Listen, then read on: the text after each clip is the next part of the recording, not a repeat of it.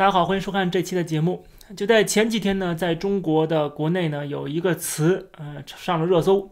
这个词叫做“三星堆”，就是在三星堆的这个考古有了新的挖掘的这个成果，有五百多件文物被挖掘出来，然后引起大家的网上的热议。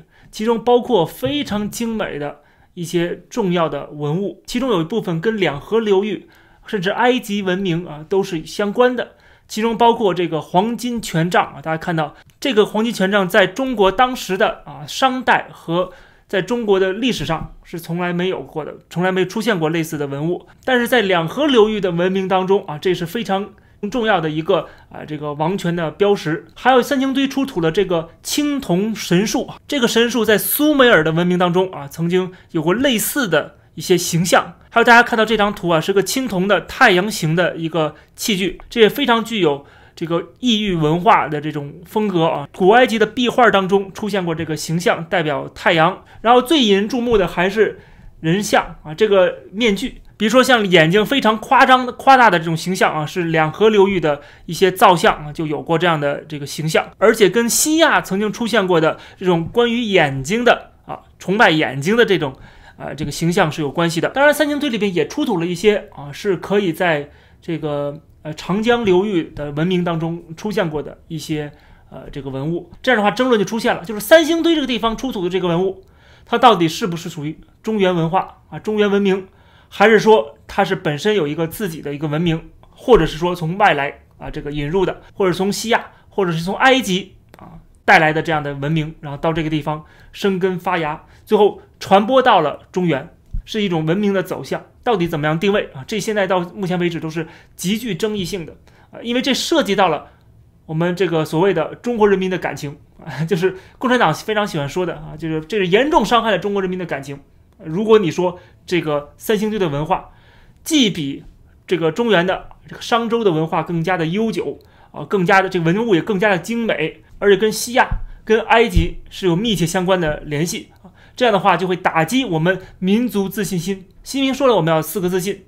那既然自信的话，就不能说这种长他人志气、灭自己威风的话了啊。所以说呢，这个涉及到了政治上这个政治不正确了啊。如果你说我们中原文化啊没有那么的古老，然后还有更古老的。我们的这个文化，我看到了非常好的精美的青铜器，原来是引自这个外国的啊，是从外国流入的。这个话就打破了所谓的这个什么五千年的文明啊，什么这个悠久灿烂的中华文化啊啊这种说辞啊，这种自己给自己打气的这样的一些啊口号。所以说，在中国这样的一个政治挂出来的地方，你说一些实事求是的东西，或者提出一些有证据的质疑，就会被看作你是。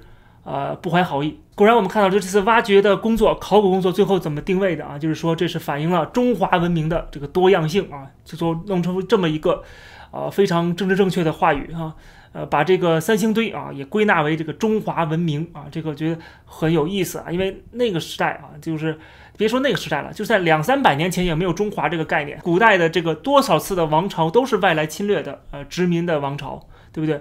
哪来的中华文化呢？你只要殖民我了，被我侵，你侵略我了，你也变成中华人了。这个有这么说法吗？对不对？那是不是日本曾经占领过中国？那么是不是也是啊？这个中国的某朝代呢？算算不算呢？对吧？所以说这个是很可笑的一种说法。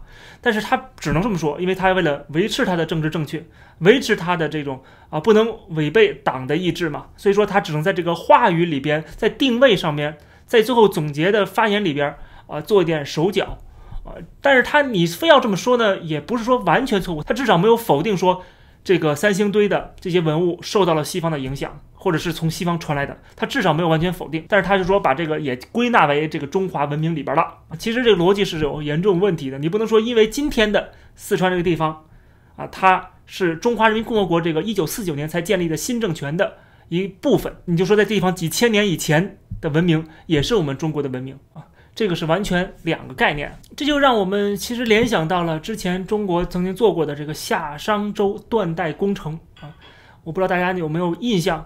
这个断代工程啊，是国家的一个啊从上到下都非常重视的这么一个挖掘中国这个古代史的这样的一个呃工程。那么这个工程也是充满了这个各种各样的质疑啊，问题多多啊。首先，我们就看这个最基本的，它有一个专家团，对吧？但是在专家团之上是有一个领导的小组，而这些领导小组的成员是都是共产党的官员。这就像说，科学家论证出了一个什么东西，但是如果他政治不正确的话，不符合啊这个习总书记所谓的这个大局意识啊大局观，那你这个就不成立，对吧？就要修改。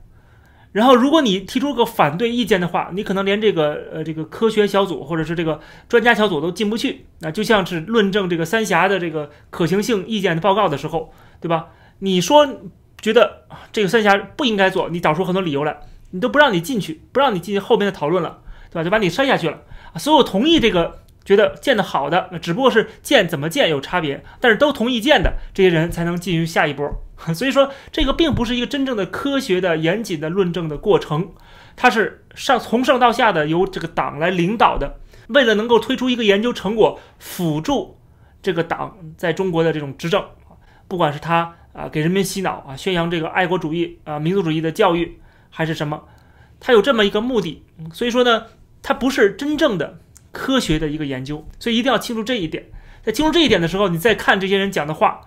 你就觉得啊，不能够完全相信了。其实花了那么多精力，最后弄出这么一个夏商周的断代工程，在国际上也不被认可啊，受到了广泛的质疑。最有意思的是，在这个成果发表之后，在芝加哥大学举办了一次会谈，然后这个参与这个断代工程的几个最重要的科学家，在会谈上啊，个在发言当中赞同了这个质疑的一方，就是斯斯斯坦福大学一个教授，他就举出很多的案例来质疑这个。工程的这个成果，然后这几个参与的工程这个成果的人都赞同了，在会场现场表示赞同啊。实际上他们自己就已经隐含着否定了他们的研究成果。然后回到国以后，这个会谈的结果在中国的媒体上发表了，然后他们就接受了采访，然后否定了他们之前在会谈上讲的话。他们在这个会谈上讲的话，跟他后来回到国之后通过中国媒体发表的那那个意见啊，完全又不一样了。啊，他们又在抵奋啊，又在这个辩护啊，所以说可以看到，就是他们回到国内，那肯定明显是受到压力了嘛，他就必须要这个继续的硬撑着啊，讲那些他们自己都不认可的话，所以说这就看出来，这就是一个政治挂帅的一个啊，呃从上到下的一个呃政治的任务，所以说这没什么好说的，所以从单纯科学来考虑来辩论，意义没有那么大。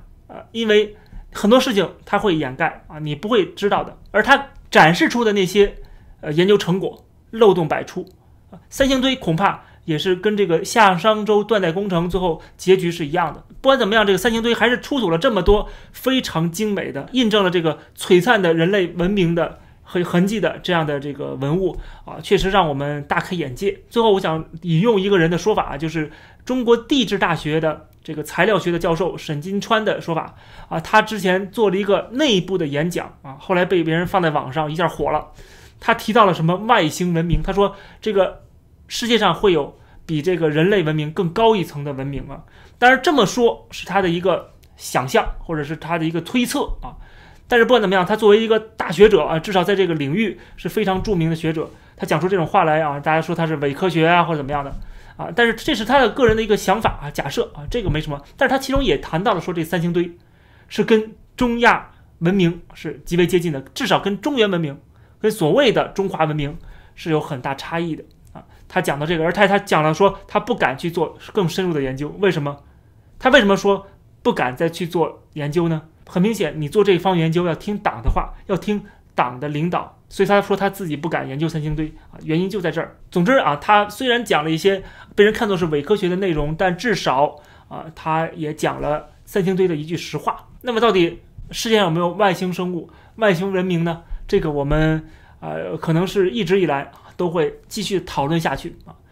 这公说公有理，婆说婆有理啊，没有人能够证证明它，也没有人能够证伪。